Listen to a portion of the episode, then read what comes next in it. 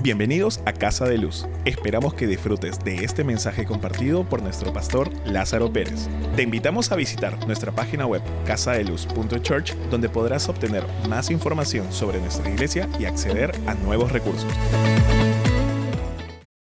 Quiero entrar en la palabra y la semana pasada estuve hablando acerca de ahora qué, tenemos metas, cómo vamos a hacer y le di unas pautas. Y quiero hacer un breve repaso así sónico porque me quedé sin poder compartir el número 3 y muchos dijeron compártenos, pero hoy les voy a compartir así de forma acelerada para entrar en el mensaje de hoy.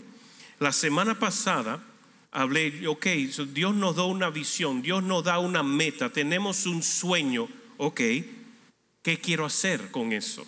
¿Cómo voy a hacer con eso?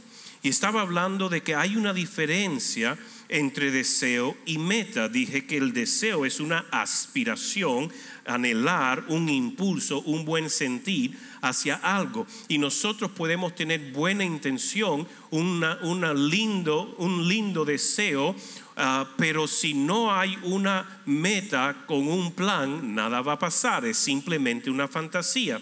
Y hablé que hay una diferencia entre deseo y meta, y meta es fin a las que se dirigen las acciones. Eso es el fin. Yo trazo algo a cual yo voy a tomar acciones, plazando un, un plan que me lleva a ese fin. Así como hemos aprendido a través de la vida de Nehemías, les compartí en varios versículos de Nehemías los ejemplos. Yo les animo que vayan a esa, esa de la semana pasada si no la escuchó, para que pueda escucharlo en su totalidad. Y después de identificar qué quieres hacer, si es un deseo, si es una meta, que hay que tenerlo en claro y ponerle un plan a eso, ¿Cómo vas a hacer para trazar eso? Uno debe de estudiar, investigar, evaluar. Uno debe de hacer pruebas en nivel micro antes de macro, uno debe de estar dispuesto a equivocarse al fracaso. Y de eso es lo que quiero hablar hoy, pero antes de eso los otros puntos es si uno se equivoca, reevaluar y medir los resultados de lo que estamos haciendo para ver si hay que hacer mayores ajustes para poder seguir avanzando. Y punto número tres, de la prédica del semana pasada que lo voy a completar hoy es uno tiene que estar dispuesto a tomar un riesgo. Nehemías 2, 2 al 3 nos dice, después que Nehemías escuchó la condición en que estaban las paredes de Jerusalén, él se puso muy triste y vino delante del Señor en oración, buscando, Señor, ¿qué se puede hacer? El Señor habló a su corazón, donde vamos al verso 2, me dijo el rey, cuando estaba hablando del rey al cual él servía, dijo, ¿por qué estás triste tu rostro? Pues no estás enfermo, no es esto sino quebranto de corazón. Aquí el rey reconoció, no estás enfermo, algo tienes en tu corazón. Estaba conmovido, estaba entristecido por las noticias. Mire, cuando nosotros vamos a trazar una meta, lo primero que debemos hacer es Dios, ¿qué quieres hacer tú? ¿Qué quieres que yo haga? Es el plan de Dios antes de mi plan. Y cuando ponemos los negocios de Dios y recibimos el corazón de Dios, van a haber cosas que nos conmueven a nuestro alrededor. Yo digo, si usted puede pasar por el costado de toda una multitud de personas y no ser movido en un nivel de compasión por almas que se están perdiendo en verlas venir a Cristo, hay algo mal en su corazón. Porque un corazón conectado con Cristo carga su corazón, el corazón de Cristo. Y el corazón de Cristo es ver uno más alcanzado, uno más salvado, uno más traído al reino de luz, sacado del reino de oscuridad en medio de todo lo que propongamos en nuestro corazón hacer, como sueño, meta, carrera, eh, matrimonio, casas, primero es Dios. Mas buscar primeramente el reino de Dios y su justicia, lo demás es por añadidura. Viene cuando ponemos a Dios primero. Y Nehemías, al ver que el rey se, eh, eh, le estaba cuestionando, le estaba preguntando qué es lo que tiene, porque uno no sirve al rey con tristeza, Uno no puede servir al rey con, así con pocas ganas. No, él le estaba sirviendo con ganas, pero se veía que era un hombre cargado. ¿Qué le está cargando a usted? por el reino de Dios. ¿Qué es lo que le carga a usted en poder hacer la voluntad de Dios? Entonces tuve un gran temor. Nehemías diciendo, entonces tuve un gran temor. ¿Por qué? Porque se le presentó una oportunidad divina de él poder presentar su caso al rey. Porque el rey le preguntó, ¿qué es lo que te pasa? El rey normalmente no es que le pregunta a su copero, ¿qué es lo que te pasa? ¿Estás bien? No, el rey nada más que recibe el servicio. Recuerda, estamos hablando de un reino físico en esta tierra. Era un rey que no necesariamente era un hombre justo pero Dios usa el, justo como el injusto cuando quiere hacer su voluntad. Cuando hay un hombre que está dispuesto a orar, clamar y hacer la voluntad de Dios, Dios da oportunidades divinas. Y él, aunque tenía temor en su corazón, porque ¿qué pasaba si el rey se enojaba? ¿Qué pasaba si el rey no lo validaba? ¿Qué iba a ocurrir si el, el rey se disgustaba con él? En ese entonces un rey si se disgustaba con un servidor lo podía mandar a un calabozo y hasta peor, hasta matar. Pero dice, entonces tuve un gran temor y dije al rey, tomó una acción, tomó un riesgo Viva el rey para siempre, como no ha de estar triste mi rostro cuando la ciudad, casa de los sepulcros de mi padre, está desierta y sus puertas consumidas por el fuego. Le presentó el gran, la gran necesidad, el gran problema, y ahora todo estaba en manos de Dios en cómo iba a responder ese rey. Pero Nehemías sabía que solo Dios podía haberle dado esa oportunidad. Y él no se entregó al temor, pero él tomó esa oportunidad de que sintió el temor y dice, esto viene de Dios y voy a tomar la oportunidad. Tomó el riesgo. Número tres, uno debe estar dispuesto tomar un riesgo. Después que usted ha terminado de cumplir esos cinco o seis pasos que le di la semana pasada y acabo de repasar, es hora de tomar un riesgo con el sueño, es hora de tomar un riesgo con la visión, es hora de tomar el riesgo con alcanzar uno más, el dejar el nerviosismo, el decir, yo he recibido palabra, Dios me ha dado una comisión, yo voy a tomar el riesgo en acercarme a alguien y dejarle saber del amor de Dios.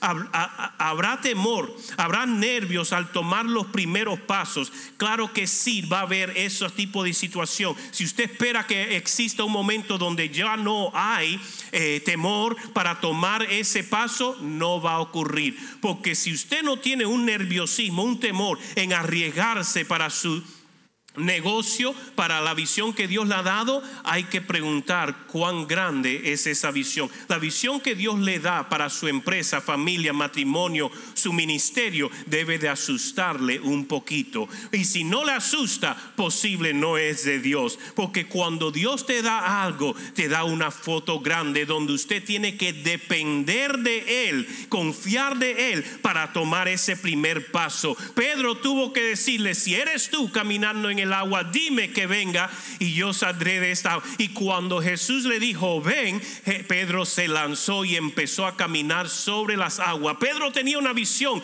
yo quiero caminar sobre las aguas. Si ese es Jesús y Él lo está haciendo, yo sé que Él no hace excepción de persona y me está modelando lo que Él quiere que yo también haga y yo voy a tomar ese paso de fe. So Jesús, dime si eres tú, si eres tú, aquí vengo con todo. Y Él se lanzó de ese barco y caminó sobre las aguas hasta que te quitó sus ojos de Jesús. Nosotros debemos tomar un riesgo, pero siempre con los ojos en Jesús, asegurando de haber cumplido esos pasos.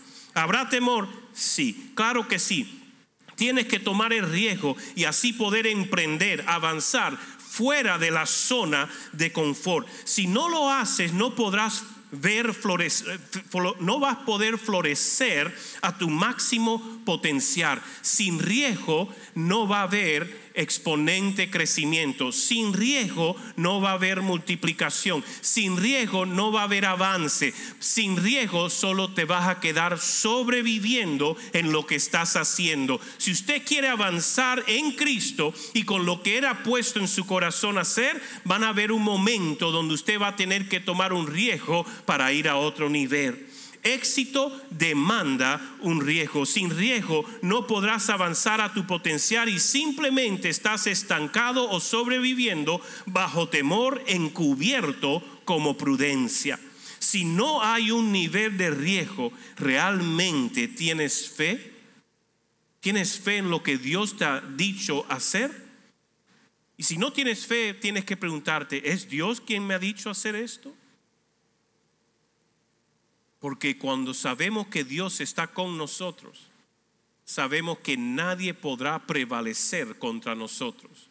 Y por eso estamos dispuestos a tomar un riesgo, entre comillas, porque si uno anda con Dios, sabemos que no hay mejor riesgo que obedecer su palabra y sus instrucciones. Pero esta semana quiero continuar con qué hago antes de la oposición o el fracaso. He intentado, tomé riesgo y fracasé. O en todo lo que hago, parece que tengo oposición. Hay personas que me dicen, yo sentí de Dios hacer esto, pero desde que empecé solo tengo oposición, puertas se cierran, no se me da nada, no creo que haya sido Dios entonces. Déjeme decirle, oposición muchas veces es señal que vas por buen camino. Cuando no hay oposición posible es porque no está siendo de amenaza al enemigo. Pero cuando hay oposición es porque el enemigo te quiere enterrar, te quiere estancar, te quiere distraer, quiere que tú no sigas en el camino en que te has propuesto ir, porque él sabe que si tú vas, tú le vas a seguir debilitando su reino de oscuridad.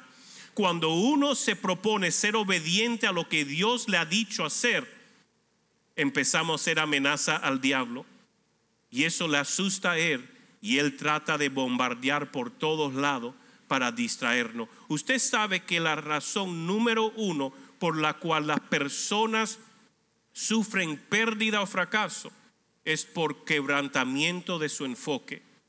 El enemigo ataca mucho su enfoque. Y cuando no puede desenfocarle a, usted, atacándola a usted, trayendo posición a usted, entonces empieza a atacar las cosas a su alrededor o las personas a su alrededor. Porque dice, bueno, no le distraje atacándole directo. Déjame ver si ataco sus seres amados. Cuán seguro va a seguir tras la meta que yo le he dado. Nehemías no es excepto de oposición cuando Dios le dio la visión de reconstruir, le dio el respaldo del rey, empezó a amar la visión al pueblo, el pueblo empezó a responder, empezaron a, fortalecer las paredes, esto ocurre. Pero en Nehemías 4, 7 en adelante dice, pero aconteció que oyeron Sanbalat, Tobías, los árabes, los amonitas y los de Asdod, que los muros de Jerusalén eran reparados pues ya las brechas comenzaban a ser cerradas y se encolerizaron mucho. Casi pensé que no iba a poder decir la palabra. Se me trababa la lengua. Pero se encolerizaron. ¿Cuántos han pasado cosas que le ha causado cólera? Así se sentían estos hombres, estos pueblos, estas tribus. Estaban todos con una cólera al escuchar que el pueblo de Dios estaba reconstruyendo las paredes. Seguimos. Se encolerizaron mucho. Conspiraron luego todos a una para venir a atacar a Jerusalén y hacerle daño. Entonces oramos a nuestro Dios y por culpa de ellos montamos guardia contra ellos de día y de noche. Mira, muchas personas ven a la oposición y muchos quieren tirar la toalla. Pero oposición es una oportunidad de ejercer liderazgo o ejercer eh, talentos o llevarle a otro nivel en cómo usted está haciendo la obra oposición siempre que le sirva de herramienta de traer mayor ajuste para mayor éxito. Oposición no le va a destruir cuando Dios está contigo. Oposición solamente va a ser una oportunidad para traer mayor gloria a Dios. Y ellos que hicieron en medio de la oposición, todo este tumulto de personas que estaban con cólera contra ellos, querían venir a atacarlo de noche, decía, por culpa de ellos, montamos guardia contra ellos de día y de noche. Y decía Judá, las fuerzas de los acarreadores se han debilitado y el escombro es mucho. No podremos reconstruir el muro. Las personas mismas empezaron a tener temor cuando vinieron a ver la oposición, pero Nehemías estaba en paz, porque él sabía que Dios le había dicho, empieza a levantar los muros. Y ahora solamente en vez de estar enfocado a edificar, empieza a estar listo para la batalla. Ustedes estén armados y estén construyendo. Algunos velando y otros construyendo, porque yo estoy contigo, ellos no van a prevalecer. Y cuando vean que ustedes no están jugando, que ustedes no están en serio, que van a cumplir el propósito por el cual yo lo he escogido y levantado en este tiempo y que ustedes no tienen temor porque están armados con la armadura de Dios, porque están respaldados por la presencia de Dios, ustedes van a ver que no van a poder prevalecer contra ustedes, aunque digan, aunque murmuren, aunque se levanten contra ti, no va a prevalecer. ¿Por qué? Porque no hay arma forjada contra el pueblo de Dios que prevalece. Si usted le ama, Él le tiene, Él le cubre sus espaldas. Usted no se tiene que preocupar qué están haciendo aquí atrás. Usted tiene que enfocarse en proceder hacia la marca. Ese debe ser su enfoque. No simple. ¿Y qué están diciendo? Mira, hay personas que critican en las redes. Hay personas que yo les doy cólera en las redes y hablan mal de mí por cualquier razón, yo los bendigo. Y no me interesan sus comentarios. Yo no puedo perder el tiempo en responderle a esos Zambalat, a esos Tobías, a esas personas que quieran levantarse en contra lo que Dios está haciendo en casa de luz, lo que Dios quiere hacer a través de su vida. Es importante enfocarnos a donde Dios nos está llevando, no en lo que están haciendo las mosquitas. Para los que saben, esta semana estuvimos eh, un tiempo de, de recreo con mi esposa por su cumpleaños. Tratamos todo lo posible de desconectarnos de redes, de, los teléfonos, ah, porque usted si supiera la demanda continua en los teléfonos, pudimos hacer un esfuerzo en poder descansar. Pero había una situación en ese lugar donde nos quedamos. Teníamos una visita continua de moscas. Y algo debía habernos alertado que cuando entramos a esa casita habían más matamoscas que muebles. Entonces, mientras estábamos afuera, estábamos tranquilos. Pero había una concentración de moscas en la cocina. Y me sentía como como Neo de, de, Matrix, la, Matrix, o si no como el de este donde pelea tanto con todo. John Wick, pero con mata mosca. En las dos manos. Pa, pa, pa, pa, pa. Porque eran moscas por todos lados. Desde que salía el sol y calentaba, moscas venían hasta el anochecer y de ahí se iban a dormir, parece se desaparecían. Gloria a Dios, en la noche se desaparecían. Pero en ese periodo pasábamos más tiempo afuera que adentro. Entrábamos a cocinar algo, preparar algo y eran las moscas. Pero también utilizamos las moscas en vez de que nos distraigan. Permitimos que se convirtieran en herramienta de destresarnos. Porque con mata, mira, yo no sé si usted ha experimentado, pero matar mosca desestresa. Todo en cómo lo veas puede desestresarte. Especialmente no cuando es una mosca. Cuando es solo una mosca y usted la está siguiendo, a lo mejor te estresa. Porque no la puedes... Pero cuando tiene cientos de moscas y cada vez que pega cae una y a veces dos por una. Un, un golpe, dos moscas. Era desestresante. Pero increíblemente, al no dejarnos distraer y hacer, ¿sabe qué? No nos vamos a enfocar tanto en la mosca, vamos, vamos a ver qué podemos hacer para eliminar la mosca. Empezamos a matar moscas y pastora pasaba la escoba y aunque usted no crea, yo creo que hemos matado entre los dos cerca de 1500, 2000 moscas. No le estoy exagerando, eso no es una exageración, porque todos los días, tres, cuatro veces al día, matábamos docenas y cientos de moscas.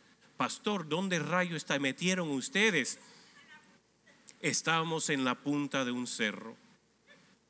Muy lindo la vista. Veíamos la caída del sol, todo hermoso, en la, en la tarde, muy lindo afuera. Pero adentro había una situación moscas. Y teníamos una de dos formas de reaccionar. Nos malogra los días o aprovechamos a destezarnos por completo. Y en vez de protestar y quejarnos, lo empezamos a tomar como un juego. ¿Por qué dejar las moscas de la vida distraerte en lo que Dios ha puesto en tu corazón hacer? Tan importante que aprendas a caminar con el matamosca más importante, la palabra de Dios. Resiste al diablo y huirá. Resiste al diablo. Y resistir al diablo no es, ay, ya, Señor, ya, Señor. No, es resistir al diablo, es dejarle saber, no hay arma forjada contra mí que prosperará. Yo rechazo todo ataque del enemigo. Tú estás bajo mis pies. Yo resisto toda oposición a la visión que Dios me ha dado. Y yo podré florecer y prosperar y cumplir la misión que Dios a mí me ha dado. Porque si Dios está conmigo, quien contra mí mayor es el que está en mí que el que está en el mundo. Aunque ejércitos acampen contra mí, no temeré mal alguno, porque eres mi refugio. Y si hay un gran ejército alrededor mío, hay muchos más a favor mío, rodeándoles a ellos. entonces, aprendamos que en la oposición Dios no quiere enseñar a, a poder vencer e ir a otro nivel. ¿Cómo yo enfrento la oposición? Me va a abrir puertas a otro nivel de victoria, de dependencia, confianza en todo momento con Dios. Pero si me suelto de Dios, ahí se va la victoria, se va yo poder cumplir la meta y poder seguir avanzando. Dios nos da un cargo a cumplir, una visión y dirección en esta vida, pero algo es asegurado con esa visión, con ese sueño, con esa, esa empresa, con ese matrimonio, con esa familia, te aseguro que vas a tener oposición. Tenemos un enemigo de nuestras vidas y él no se cansa de intentar arruinar nuestro enfoque y derribar nuestra fe. Es ser muy ingenuo pensar que se puede vivir en este mundo sin problemas o oposición demoníaca cuando Juan 16, 33 dice, estas cosas os he hablado para que en mí tengáis paz. En el mundo tendréis aflicción. Otra traducción, problema. Pero confiad, yo he vencido al mundo. ¿Qué es lo que vamos a sufrir en este mundo? Problemas, aflicciones, pero en medio de ella, si estamos agarrados de Jesucristo, Él dice confiar porque yo lo he vencido. Y si Él lo venció, nosotros somos más que vencedores. Todo es en la perspectiva. Yo podía dejarme ver frustrado por la mosca y la mosca me hubiera vencido a mí. Pero al yo saber que yo estoy empoderado con doble mata moscas, entonces yo dije, tú no me vences a mí, yo te destruyo a ti. Oh, yo creo que se pasaban la voz porque para el último día que estábamos encontrábamos menos moscas. Se tienen que haber pasado la voz. Pero primero vino con una nube. Al otro día parecía que era peor la situación, pero no nos dimos por vencido. Seguíamos enfocados. Vamos a disfrutar nuestro tiempo de refrigerio y vamos a acabar con este enemigo de distracción. Yo no tengo por qué perder el gozo cuando estoy avanzando con Cristo. Ahora aplíquelo a lo que usted esté haciendo, su empresa, su emprendimiento, su matrimonio, donde usted tenga moscas todo alrededor, cosas que se están levantando, aprenda a pelear con la palabra de Dios, que son los matamoscas, en decir, tú no me vencerás, yo voy a vencer al enemigo, Él está bajo mis pies y victoria es segura porque Él ya la tiene y a mí me ha hecho más que vencedor. Juan 10:10 10 dice, el ladrón no viene sino para hurtar, matar y destruir. Yo he venido para que tengan vida y para que la tengan en abundancia. Su bendición, su promesa para mí es que yo viviré en abundancia de gozo, abundancia de paz, abundancia de justicia y abundancia de provisiones que Él tiene para mi vida. Pero si me dejo distraer, y empiezo a dejarme ser atacado por la mosca y que se me pose y que yo nada más que ande en esto. Mire, una mosca no se le hace, una mosca se mata. Muchas personas entretienen las moscas, pero pastor, háblame más claro, porque ya me, me está cansando la mosca.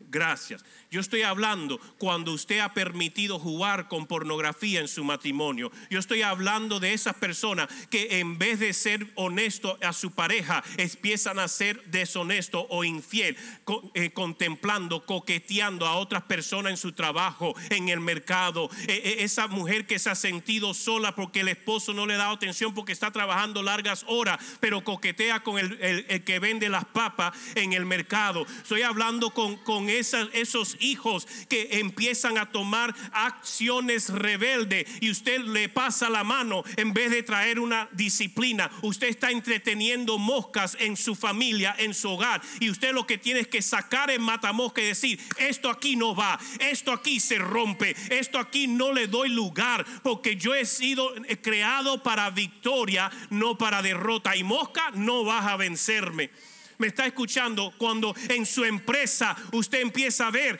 que en su emprendimiento no, no se le abre una puerta, usted empieza a entretener, a lo mejor no fui creado para esto, a lo mejor fue un error, eso es una mosca que usted tiene que apartar y decir, si Dios me ha apartado, si Dios me lo dijo, Él no es hombre para que mienta, ni hijo de hombre para que se arrepienta, Él lo dijo, Él lo va a hacer, Él lo prometió, Él lo cumplirá, porque ese es el Dios que yo sirvo. Usted tiene que tener con confianza, conocimiento, revelación de quién es su Dios. Escúcheme iglesia. ¿Qué hago enfrente a las dificultades? ¿Cómo respondo a los problemas, a los retrasos en las metas, eh, a, la escasez en medio de la circunstancia? ¿Cómo reacciono a los enemigos, a los críticos? ¿Cómo reacciono a la enfermedad? Número uno Fija tu mirada en el blanco, la meta que Dios te ha dado por cumplir, que es, no te distraigas no vayas en pos tanto de la mosca y dejar que se te, se te posen arriba y dejar, bueno, para esto, es, esto es lo único que me toca, esto es lo que me ha tocado. No acepte lo que en el reino de Dios, en el cielo, no se acepta. No acepte nada de lo que no se permite en el cielo, en su vida, aquí en la tierra. Cuando Jesús enseñó a sus discípulos orar, Él les enseñó que tiene que ver una unidad entre el cielo y la tierra y en nuestra vida debemos de estar manifestando cielo y lo que no luce al cielo yo tengo que estar ordenándole, yo tengo que estar declarándole que se alinea a la voluntad de mi Padre, no a las cosas de este mundo.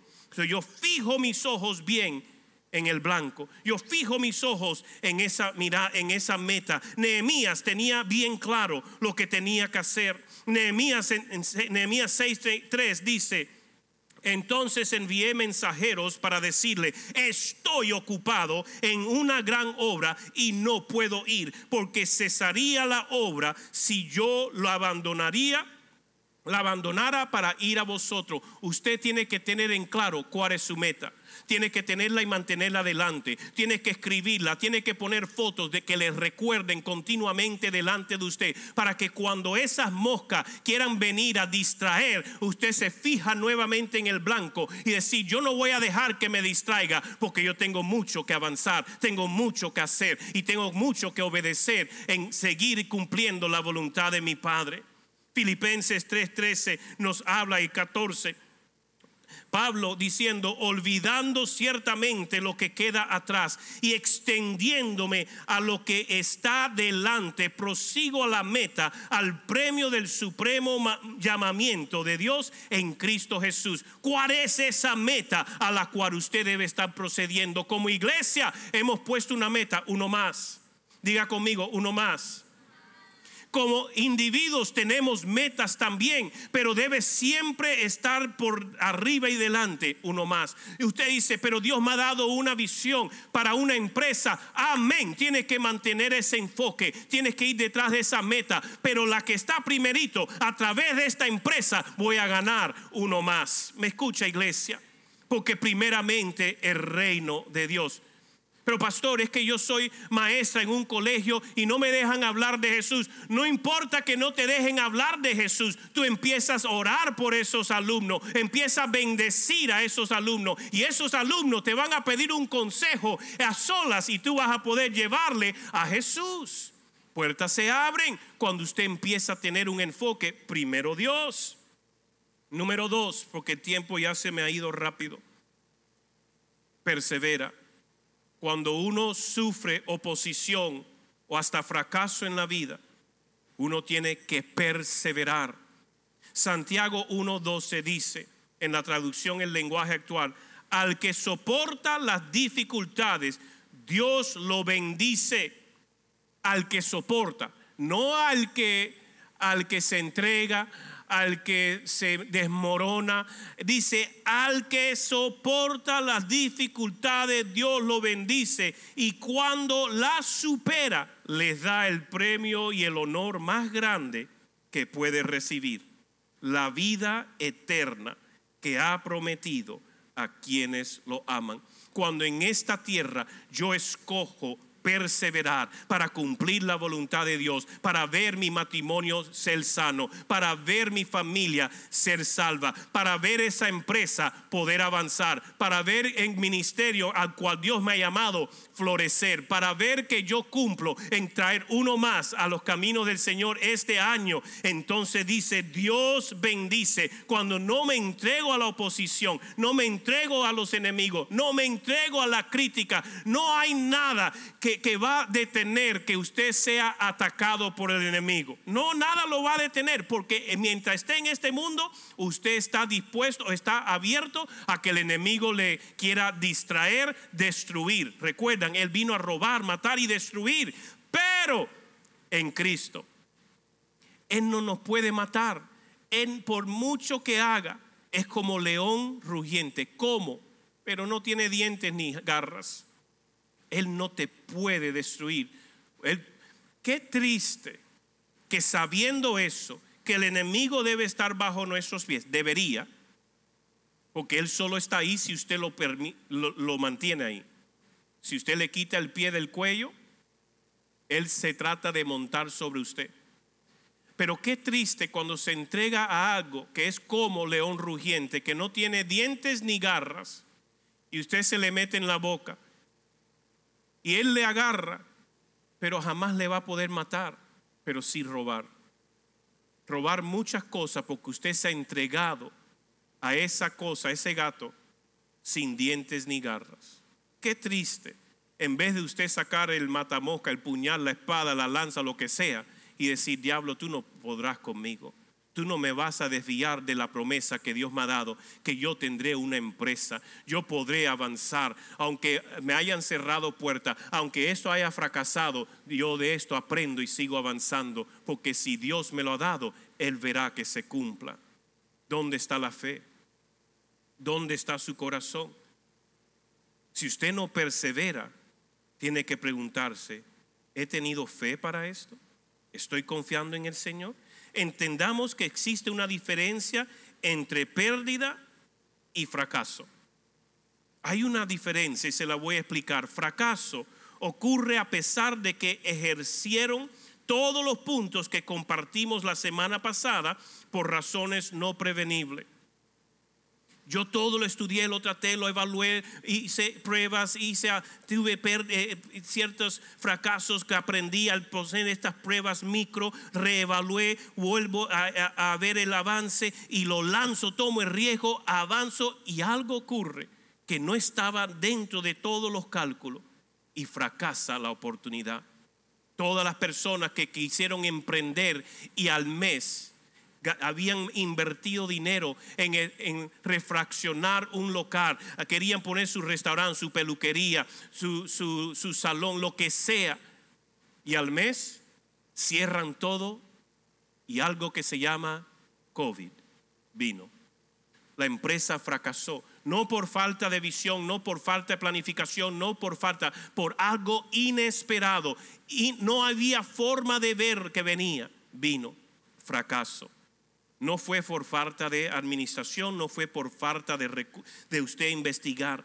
Fracaso nunca es final, sino es una oportunidad de crecimiento, mayor aprendizaje y replantamiento con mayor sabiduría. Pero pérdida es pérdida es descuido, falta de administración, no planificar, no seguir los pasos compartidos de implementación Pérdida es por la culpa de uno, prevenible en casi todos los casos. Podemos minimizar las pérdidas si busca consejo y aplicamos cada paso de preimplementación. Si yo lo aplico, yo investigo, yo calculo el costo, yo eh, eh, practico, hago diferentes cosas, no va a haber una pérdida. Puede haber un fracaso, pero no una pérdida. Pérdida es lo que cada hijo de Dios debe minimizar. ¿Por qué? Porque empieza a evaluar las cosas bien y todo lo que consiste con los puntos que le di la semana pasada. No seas tan orgulloso que no pides consejo. ¿Cuántos matrimonios fracasan por no querer consejo? Uno sabe lo que el matrimonio se está destruyendo y el otro quiere decir nadie tiene que saberlo. Pero hasta que algo no cambie, nada cambia. Y si usted no cambia actitudes, formas, intenciones, su matrimonio fracasará. Y usted no va a decir, bueno, es que ya no nos amamos. No, es porque ambos perdieron al no buscar consejo, a no alinearse, a no rodearse de personas que le pudieran aconsejar, guiar, mentorear a través de ese proceso, por orgullo la mayoría de las veces, no saben cuántas mujeres han querido consejería matrimonial y el hombre no quiere venir porque no tiene que exponer sus problemas. Orgullo Orgullo te robará éxito, orgullo te robará sanidad, orgullo te robará muchas cosas. Uno tiene que estar dispuesto a dejar el orgullo al pie de la cruz y decir, Señor, no mi voluntad, sino la tuya. Hay muchas personas que no vienen aún al Congreso de Matrimonios por orgullo. No tanto las finanzas, porque el que tiene problemas financieros trataría de ver cómo hacer a ver si hay algo que en la iglesia se pueda considerar. Buscaría las formas. Pero hay personas que por comodidad, por orgullo, por conveniencia, dicen, ay no, muy inconveniente yo tener que ir todo el día el sábado. Mientras su matrimonio está debilitándose. Usted sabe que uno de los grupos que está bajo continuo ataque es el matrimonio, la familia. ¿Por qué tú crees que la agenda LBTQ es tan llamativa para personas que no tienen identidad de paternidad, de maternidad saludable? Porque no tienen eso. Entonces ellos dicen, creamos nuestra realidad, vivimos nuestra realidad. Necesitamos matrimonio saludable. No permita que orgullo te robe de llevar tu matrimonio a otro nivel o comodidad. Personas, ay no, es que mucho calor, me voy a la, a la playa y disfruto todo el día en vez de estar todo el día con ese calor. Oh, pero pastor, yo trabajo mediodía, no voy a poder estar todo el día, mejor no voy. Yo prefiero recibir parte que nada. Tu matrimonio merece una inversión. Tu matrimonio merece que si están teniendo dificultades, pida una consejería. Tu misma empresa, cuando está fallando en algo, pida un consejo. Alguien que pueda traerle una perspectiva de afuera. Pero mire, no pide consejo si no lo va a aplicar. Porque si no confía del consejo que se le va a dar, entonces le estás preguntando a la persona incorrecta. Tienes que poder confiar de quién le va a dar un consejo y estar dispuesto a aplicarlo para su familia, para su matrimonio, para su empresa, su ministerio. Orgullo te roba del éxito y por lo tanto pierdes en grande. Fracaso no es final excepto rehuses aprender, hacer ajustes y volver a intentar. Proverbios 15, 22 dice, los pensamientos se frustran donde falta el consejo. Los pensamientos se frustran donde falta el consejo, pero se afirman con los muchos consejeros. Ahora, eso no significa ir a pedirle a personas divorciadas cómo salvar tu matrimonio. Ay, es que estoy pidiendo su consejo. No, no son personas adecuadas en darle buen consejo de un matrimonio exitoso cuando han fracasado en múltiples ocasiones. Ahora, si han estado dando testimonio por años, ok, pero aprenda de quién usted va a pedir consejo. Si usted está teniendo problema con las finanzas de su empresa, no vaya a pedirle consejo a alguien que no tiene ni una empresa o no tiene ni ahorros personales. Usted quiere ir a personas que le sepan dar consejo de lo que usted está necesitando para mentorearle adecuadamente. Proverbios 11:14 dice, donde no hay dirección sabia, el pueblo cae. La seguridad está en los muchos consejeros. Nuevamente, muchos consejeros de que les puedan dar consejo sabio de parte de Dios, bíblico, no simplemente hacerle cosquillita a lo que usted quiere escuchar. ¿Me escucha familia? ¿Están entendiendo mi corazón? Que es cómo responder al fracaso. ¿Cómo responder en ese momento donde usted se sentía lleno de vida, lleno de visión y el doctor le diagnostica con una enfermedad sin cura? ¿Cómo vas a responder a eso? Tengo que enfocarme en la meta, tengo que perseverar. Y número tres, tengo que aprender. ¿Qué lecciones sacas de la oposición? De las moscas que estaban invadiendo, yo aprendí que tengo muy buena puntería para las moscas. Y pastora es una samurái.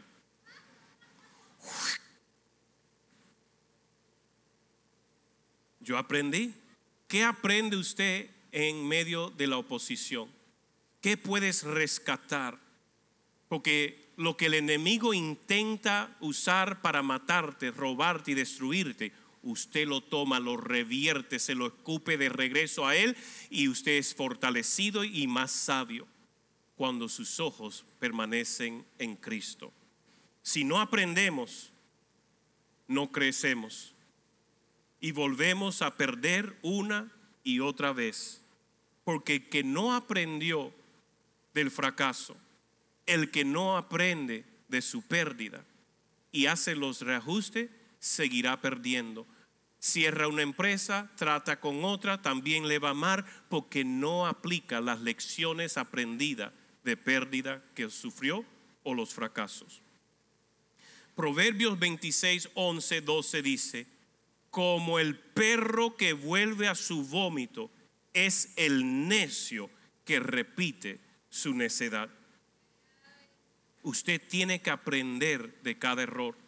Si hay cosas que están pasando en su vida, en su matrimonio, en su hogar, posible sea un tiempo de escuchar consejo de perspectivas de afuera y callar su opinión un ratito. Su opinión le llevó a donde usted está, el fracaso, la pérdida, la crisis. Escuche opinión, reciba consejo, consejería, para que usted pueda aprender, ajustar. Es hora de callar, amigo en medio de la pérdida no es tratar de justificar, no es tratar de explicar, es tiempo de callar, aprender, reajustar, reafirmar para avanzar. ¿Me están escuchando? ¿Has visto a un hombre que se tiene por sabio? Pues más puede esperarse de un necio que de él. Eso es lo que dice Proverbios 26, 12. So, el primero, no te creas sabio en tu propia opinión. El que mucho habla, preocúpese de esa persona si poco escucha. Y número tres, no seas un perro que regresa al vómito. En otras palabras, no seas una persona que sigue cometiendo el mismo error. Como la vieja canción, tropecé de nuevo con la misma piedra. Mira, cuando usted identifica la piedra, cambia de camino. O no, no, no, no tomes ese camino otra vez. Porque un hijo de Dios aprende de sus pérdidas, aprende de sus errores, aprende de los fracasos y hace los ajustes para avanzar. Pero ¿qué hago, pastor, si ya yo he perdido algo? Déjeme decirle, en Cristo, mientras estemos en esta tierra, ninguna pérdida es final, ningún fracaso es final, excepto que yo rehúse aprender. No saben cuántas personas yo le he dado consejo para ayudarle a enfocar más su vida. Salen de mi oficina, se le olvidó el consejo, siguen haciendo lo mismo, regresan a los meses con los mismos problemas. ¿Por qué? ¿Has visto a un hombre que se tiene por sabio? Pues más puede esperarse de un necio que de él.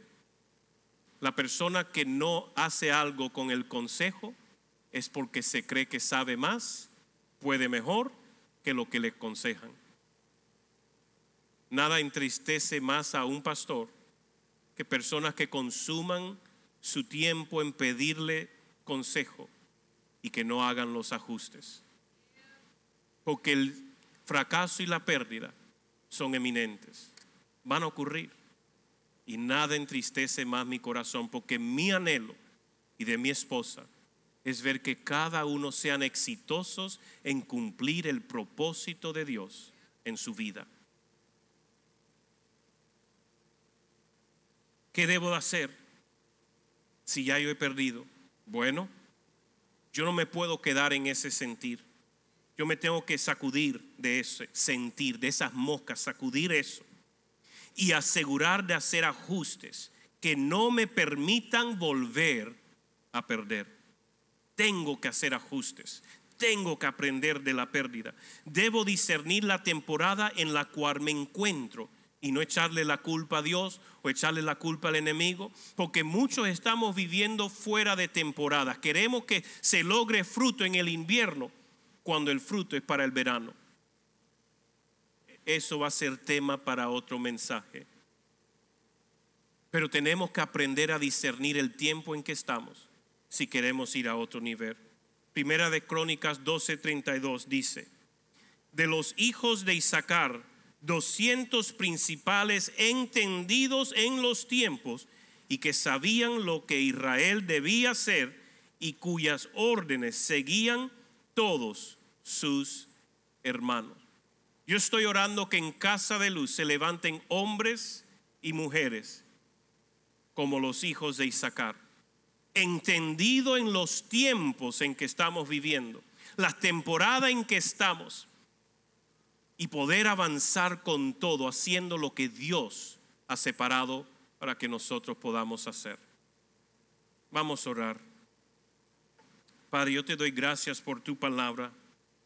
Gracias por el honor que me das de poder, Señor, transmitir tu palabra a tu pueblo. Yo pido, Espíritu Santo, sé tú ministrando a cada corazón.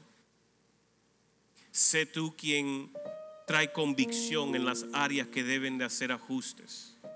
Que no se crean sabios en sí mismos y que no sean como los perros que regresan a lo mismo. Pero que seamos, Señor, conocidos en nuestros tiempos con revelación de lo que tú nos has llamado a hacer, enfocado en grande, bien enfocados, en seguir de tu mano, haciendo tu voluntad, yendo en pos de todo lo que tú nos has llamado a hacer. Rehusamos ser sabios en nuestro propio entendimiento, sabios en nuestra propia opinión. Que podamos ser humildes en buscar consejo. Que podamos ser humildes en buscar más de ti. En el nombre de Jesús.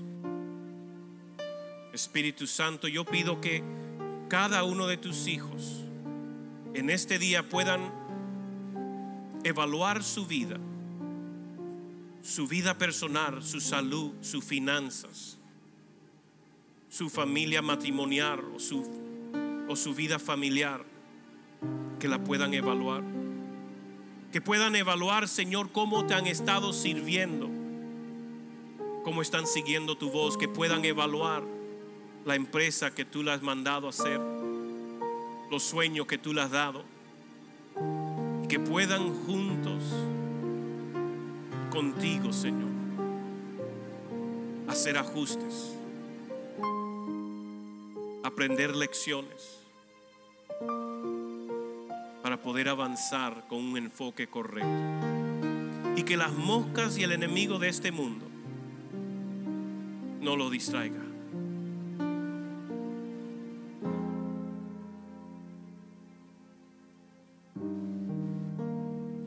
Espíritu Santo, sabemos que hay un enemigo que lo único que busca es robar, matar y destruir. Pero no nos entregaremos a Él. Nos entregamos a tu verdad. Tu verdad nos trae libertad. Tu palabra nos empodera, nos encamina. Es tu palabra nos apropiamos a lo que tú nos has dado por hacer y nos has dicho. Y la victoria es segura. En el nombre de Jesús. Amén y amén. Gracias por escucharnos. También puedes encontrar este mensaje en nuestro canal de YouTube, Casa de Luz. Si ha sido de bendición para tu vida, te animamos a que lo compartas con otras personas y nos ayudes a difundirlo dándole su mayor calificación. Hasta la próxima semana. Dios te bendiga.